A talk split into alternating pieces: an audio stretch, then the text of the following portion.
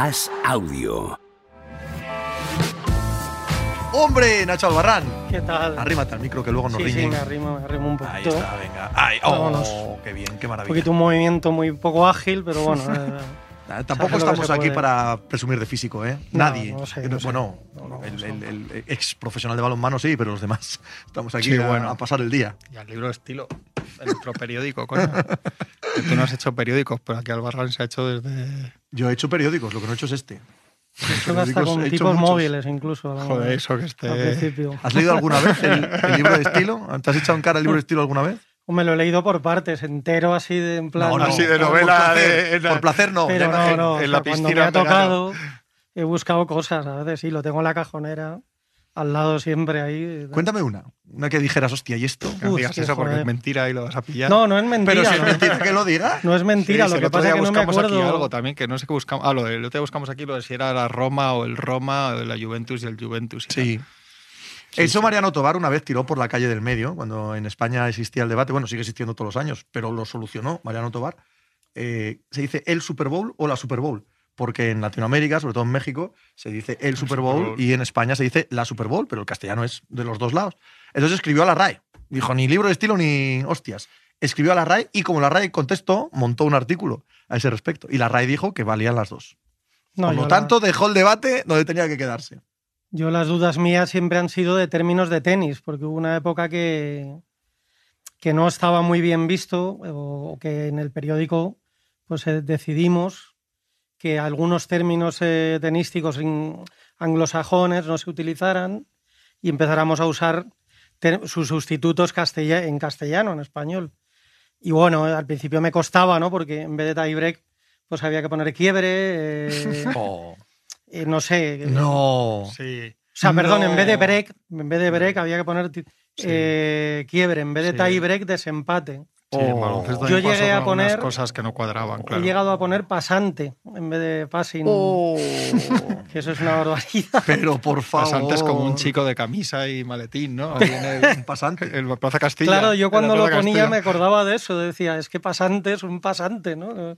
Pero bueno, yo lo he puesto, ¿eh? O sea, No, si mandaban, chico, esto tampoco es tuyo. o estilo sea, claro, claro. tenemos que hacer lo que manda el me jefe. decían, claro. no puedes poner cosas en eh, inglés. Pues, eh, Pues no lo pongo. podía.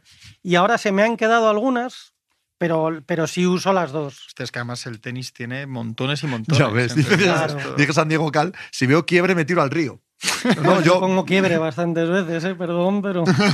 No, porque se, claro, es que se me ha quedado ya, y bueno, a veces para usar un sinónimo, digamos, o, o no repetir tanto Claro. break, break, break, break, pues pones quiebre o rotura, que es otra forma de decirlo también, pero bueno.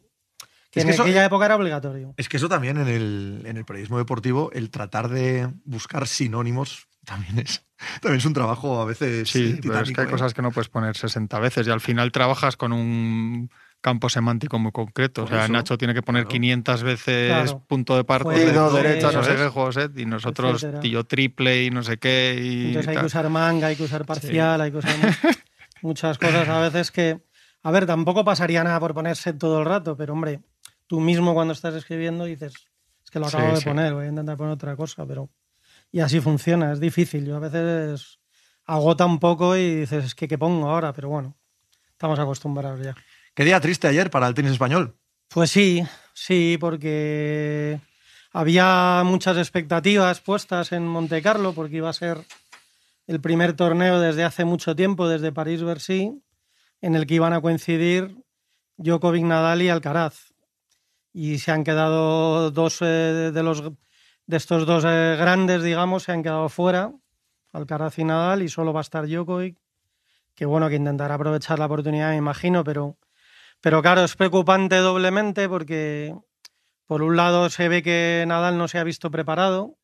No es- yo no creo que sea una cuestión física, sino que él yo, no se ve sencillamente para ganar partidos en un torneo Masters 1000 como el de Monte Carlo, en el que le pueden tocar rivales potentes que le pueden ganar. Deben. Perfectamente. De hecho, deben tocarle. Claro, no es es que el- pueda, es. Él era el número 14.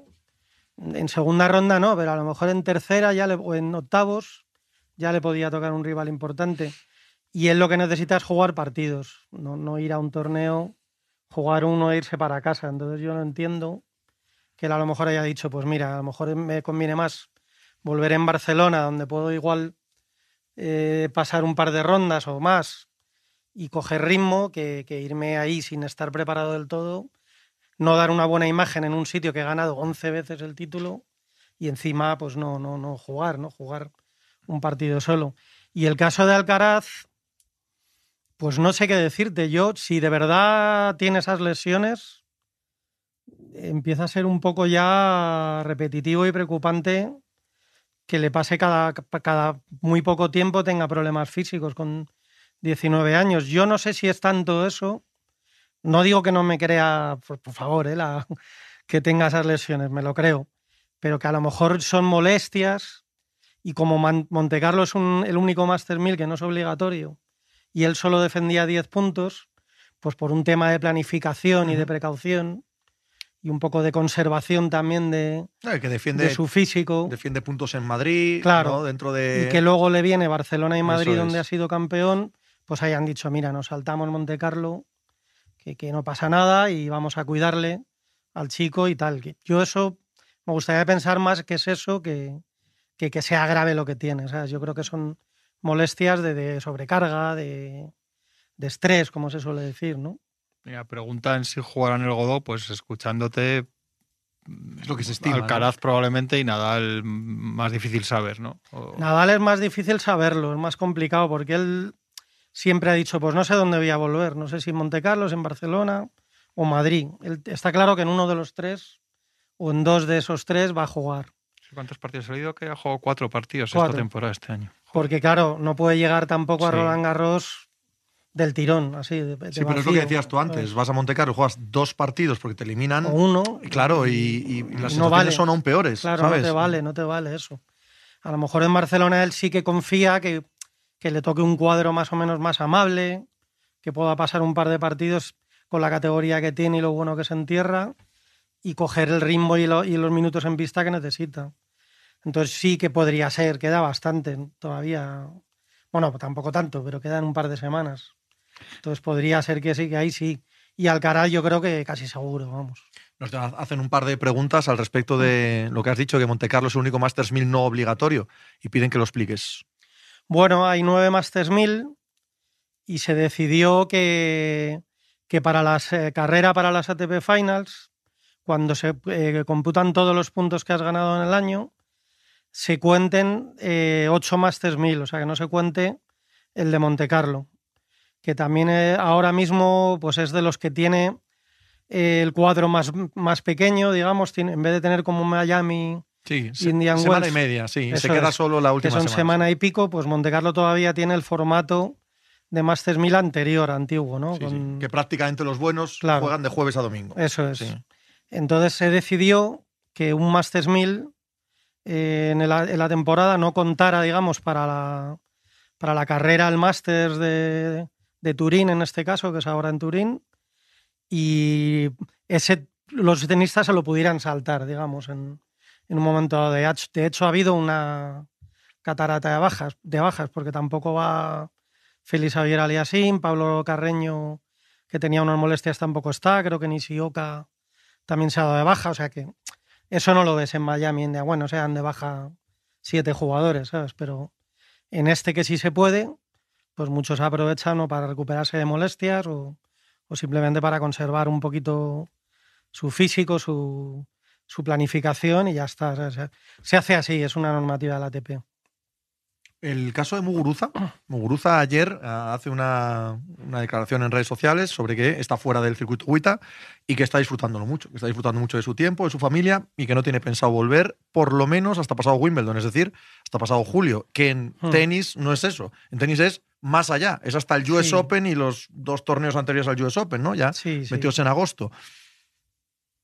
Visto desde fuera, o sea, una deportista que ya fue número uno del mundo, que ya ha ganado Roland Garros, que ya ha ganado Wimbledon, que ha salido del top 100 del circuito WTA por no estar en él y por llevar muchos años siendo muy irregular, que se aleje de las pistas y que lo que te dice es, estoy tan a gusto fuera de las pistas que no vuelvo, permíteme especular eh, negativamente al respecto. Pues no sé qué decirte, hombre. A ver, eh, yo creo que ya en un momento dado eh, se ha agobiado porque no ten- yo no creo que haya tenido en absoluto los últimos años falta de actitud.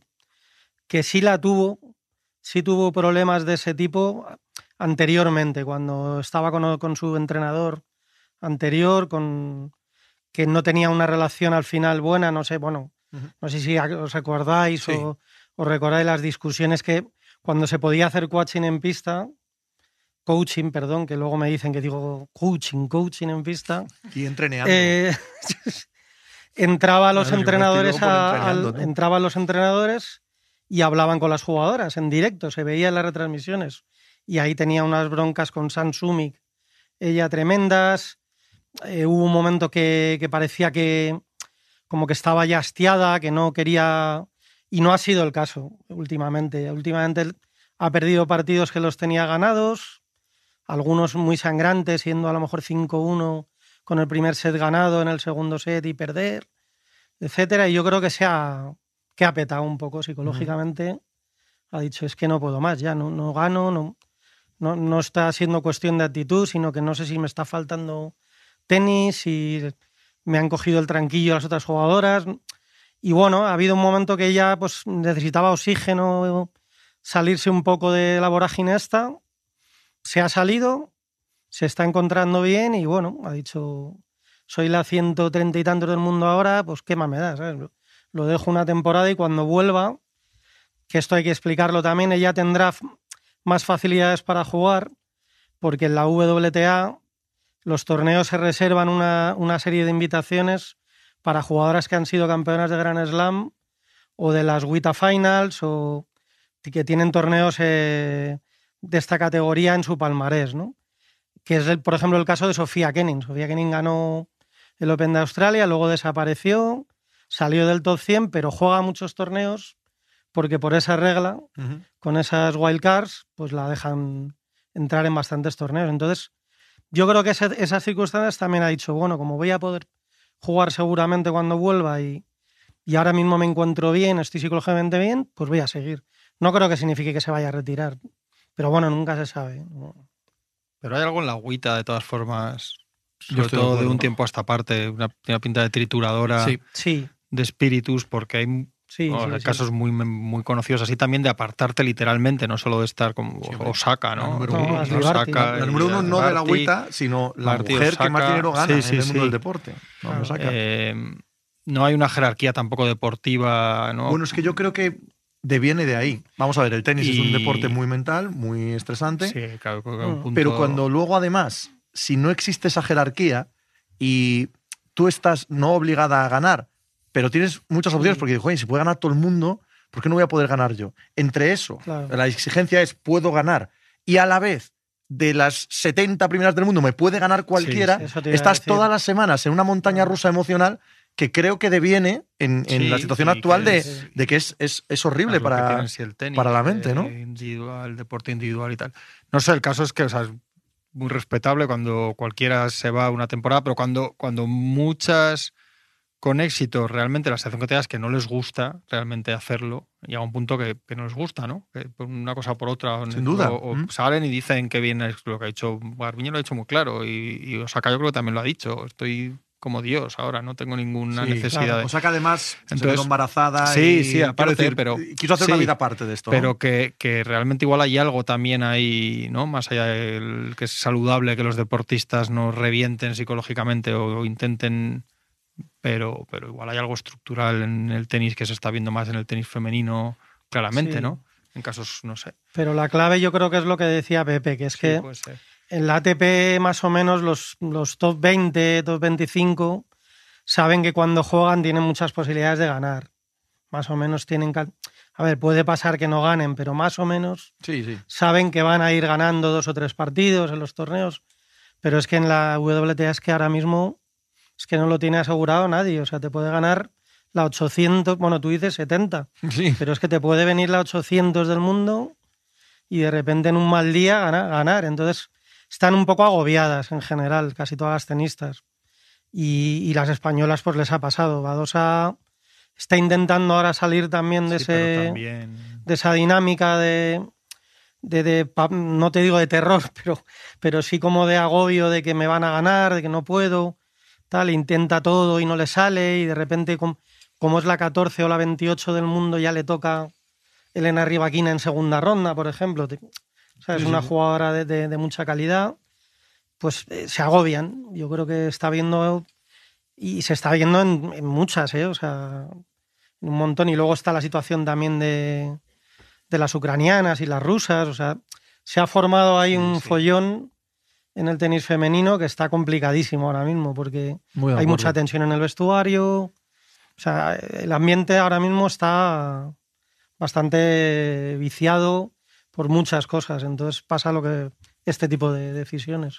Dice Cabeza, pero esa montaña rusa de tenis femenino es lo mismo o es lo que tiene el golf y no pasa lo mismo. No, no, no, no, discrepo. En el golf todo el mundo puede ganar, que empieza un torneo, pero todos los demás pierden a la vez, no pierden de uno en uno. Mm. Entonces, Eso primero, es. primero, la expectativa no es que ganes. La expectativa es que hagas un top 10 y si no, bueno, así es la vida. Pero es que luego además hay 70 que no pasan el corte y otros 70 que quedan del segundo al 70 que van a tomar una cerveza y, joder, macho, a mí no me entró en el 15 y tal. N- Pierden en grupo, no Mm. pierden solos y no se van al, al hotel como en la agüita. Pierdes tú sola en la primera ronda del torneo de Acapulco. Bueno, Acapulco no sé si tiene femenino, pero ya me entendéis lo Sí. que quiero decir y te vas al hotel, tienes que coger el avión mañana tú sola a otro sitio, encima tampoco están ganando tanto dinero como para poder decir, va, Mm. pues me da igual esta semana, todo sumado, yo entiendo ese ambiente tóxico y esa ruptura emocional que estamos viendo en mogollón de tenistas. Claro, es que hay algo. Mm. Y que no es normal que no haya ninguna. Tampoco es normal que haya tres tíos 20 años como pasa en el masculino ahora, ¿no? Pero coño, hasta esta generación había unas tenistas, siempre ha habido, ¿no? Había cuatro o cinco que eran un poco entre las diez primeras y que normalmente una de esas tres era la número uno. Esto es que es muy bestia lo que pasa ahora, Sí, sí, sí. entre unos torneos y otros, entre tal. Sí. No lo sé, también igual tiene que ver con de un- lo que se hace ahora. Igual, claro, son chicos y chicas que los deben coger con 13 años y los deben poner ya a competir al máximo nivel, mucha presión, mucho no sé qué, representantes, el futuro de las familias, depende. O sea, ser muchas cosas, algo, pero algo hay. Y, a- y y y se está viendo ahora. Creo que también lo que dice Nacho, de, igual de porque hay muchas jugadoras del este, entonces Claro. también tiene, tiene que tener que ver, seguro. Mira, yo eso no lo había pensado. Otra cosa que no es casual es que de repente ahora hay jugadoras muy veteranas que lo están haciendo muy bien, tipo Car- Caroline García o Petra Vitova, que ha ganado el otro día en Miami. ¿Por qué? Pues seguramente por, la, por una cuestión de madurez. Porque pasan esa curva y a un Porque ya han igual, pasado- No a- ya han pasado la ¿eh? curva Y de, bien de jugando. tal y dicen, bueno, o Sorana Cistea, eh, también gente de treinta y tantos años, que de repente, pues bueno, están ya de vuelta y dicen, pues juego sin presión, tal, me divierto. Pasa bastante ahora ahí. Las redes sociales, esto en todos los deportes y en todo se nota. O sea, tú la pierdes y. po, po, po, y mira, Paula Badosa en concreto, yo solo sé por, por un amigo, por Guillo Ortiz, que escribía en, en Yahoo y bueno, está en diversos medios, ¿vale? Ahora en Jotdown y demás. Escribió un día un artículo sobre Paula Badosa, una derrota que tuvo muy dura, a ver a dónde va Paula Badosa y tal. Y Paula Badosa le escribió personalmente. O sea, tú mira qué nivel de estrés estás, que a un articulista, Sí, sí. sin hacer de menos ni a Guille, al que quiero mucho, ni a sus medios, coño, no es una portada del marca, ¿eh? O de las. Mm. No, no estás ahí, no abre Juanma Castaño contigo, ni el telediario. En Yahoo te escribe una columna de que, bueno, no estuvo bien en el Open de Australia y le mandas un mensaje privado diciendo, oye, a ver lo que escribes, tal, no sé qué. No, no estoy criticando a Paula. Estoy diciendo que qué nivel de estrés tienes Sí. como para llegar a eso, ¿no? Sí, sí, ella desde luego con el tema mediático lo está pasando mal, porque ya lo ha dicho varias veces, que, que le agobia un poco lo que piensan los medios o, o que se la exige mucho, que yo no estoy de acuerdo. Pero bueno, yo lo he dicho ya, lo he comentado con compañeros, yo no estoy de acuerdo con que se la esté exigiendo mucho, nadie le ha pedido, le ha pedido que gane Grand Slams, pero ella, pues bueno, una- un día, por ejemplo, en Roland Garros dijo, es que yo no soy como, no soy Rafa Nadal, Sí, ni lo voy a ser. Sí. Nadie te pide ser si Rafa nadie te, Nadal. lo, nadie te lo ha dicho. o Ni sea, a Rafa Nadal se le pide ser claro, Rafa Nadal. Cuidado, ¿eh? eh, por eso. O sea, nadie somos así de, ¿sabes? De, de exigentes con ningún deportista, eh, tratándose sobre todo de, de una comparación con el mejor, ¿no? Mm. Y yo creo que eso, pues no sé, está en su, en su cabeza o en, o en- o en esa, en ese agobio que tiene, en ese estrés que tiene, pero yo creo que no es así, sinceramente, vamos. Pero es verdad que eso influye, lo estamos viendo en todo- todos los deportistas y todos los entornos de todos los deportes, el tema de las redes sociales y todo eso. Hablábamos antes de Nico se Williams, nota y imagínate. luego son chicos y chicas muy jóvenes también. Pero es que además el, yo creo que si estás en esos trances, el tenis en concreto te despelleja porque es- estás solo, siempre, juegas Mm. solo, se juega sin parar, acabas un torneo que igual has acabado, que necesitas Sí. parar y es otro y otro, Mm. fuera de casa. O sea, Y que lo necesitan Hay- para vivir, ¿eh? O sea, que no están ganando Sí, 7 millones hay- de dólares. Hay y- deportes que el calendario es pues bajarte más y subirte o lo que sea, y luego hay deportes de equipo, que esto lo ves ahí en el equipo de la nega, hablamos, este lleva 15 días dejándose un poco, ¿no? Pero esto es que no hay manera Sí, de quitarte el, es- el sí. foco encima. Entonces, cre- creo que si cuando pisas mal, te, Mm, te caes. no, no te puedes apartar y decir cómo me duele la torcedura, es po, po, po, po, po, y estás No. en... Pues igual es, mira, lo que decía Nacho es verdad, igual es que llega, lo de ahora de Vitova, igual es que ya pasas todo eso, porque Vitova también fue un caso que se quedó, ¿no? También se quedó Sí, una época. un poco de repente cuando habías, Sí. parecía que era muy buena. Eh, pues eso, igual llega un momento que pasan de eso y ahora se lo está pasando de maravilla jugando al tenis. Pues muy A probablemente. otra, igual tiene que ver con. Pero es, bueno, es un, me parece un tema muy interesante. Claro, lo que pasa es que hay que aguantar hasta ahí. Es que el problema es que. No, y que no todo el mundo no está hecho de la ya. misma pasta. Ya, y, ya, ya, y- y hay gente a la que le afecta más y menos, y gente Claro. que lo asume bien, y gente que prefiere, pues lo que. A ver, Claro. no quiero leer la mente de nadie, pero parece que es lo que le ha pasado a Garbiña ahora, que se ha tirado tres meses en casa, saliendo Sí, sí, sí, a hacer jogging por la mañana, tengo. a- tal, Si y luego tomar una caña con las amigas y tal, y dice, joder, es que esto es vida, ¿sabes? Es que esto es lo divertido de verdad, ¿no? necesidades económicas cubiertas, eh, Claro. al carajo, pues Pues es que puede Es ser. que, es que, a ver, eh, a lo mejor hay gente que dirá, es que bueno, les pagan y tal. Vale, pero te tienes que hacer viajes por cinco continentes muchas veces, Hombre. con diferentes usos horarios, con, con lo que dices, con lo que decías, con cierta soledad. En algunos casos menos, pero en otros eh, habrá alguna que igual viaje solo con el entrenador o con poco equipo, etcétera, ¿no? Y hombre, al final es un poco todo el rato eso. Pues llega un momento que es monótono, que es que si encima no llegan los resultados es frustrante también y porque claro, irte en primera ronda una vez, otra, otra, en varios torneos con ese con el gasto económico eh, no solo, eh, sino psicológico de, de que no funcionan Sí, las sí. cosas, pues es difícil. Y no sé si, porque hay varias preguntas de por qué es mucho más Cuita que Tepe. Yo no sé si, si es el paraguas este de Nadal y compañía que atempera esto que dices tú de las expectativas, no sé qué, y cuando Puede esto sí. pase también veamos más. Es posible. no lo sé. lo, lo que yo creo es que eh, la idiosincrasia de la agüita, desde que todas juegan más o menos a lo mismo, que es a palazo, a palazo viene, y la- el poco matiz en el juego hace que, que son casi todas la misma y que esa extrema igualdad afecta mentalmente. Afecta mentalmente. Incluso en los chicos jóvenes eh, de tenis hay jerarquías. No es lo mismo Alcaraz que Sinner, no es lo mismo Sinner que Rune, no es lo mi- los muy jóvenes, ¿no? Ayer era la Sime, etcétera, y los que vienen por detrás. Tú no le pides a Corda que gane el US Open. Tú a Alcaraz sí le pides que gane el Open Australia, pero cada cual se va jerarquizando donde está. Y Mm. eso mentalmente me parece que es sano. No digo que sea sano para, Sí, sí. para quien es cada cual, pero mentalmente es sano saber dónde estás y a dónde puedes aspirar, ¿no? Y eso en el circuito femenino, de verdad que es imposible. Es absolutamente imposible, Sí. pero ni, ni, ni Gran Slam ni torneo menor. Sí, sí, porque parecía con Svionte, con la polaca número uno, tal, que, pare- que podía abrirse ahí una, época- una etapa de dominio, pero también se ha agobiado al final ella un poco.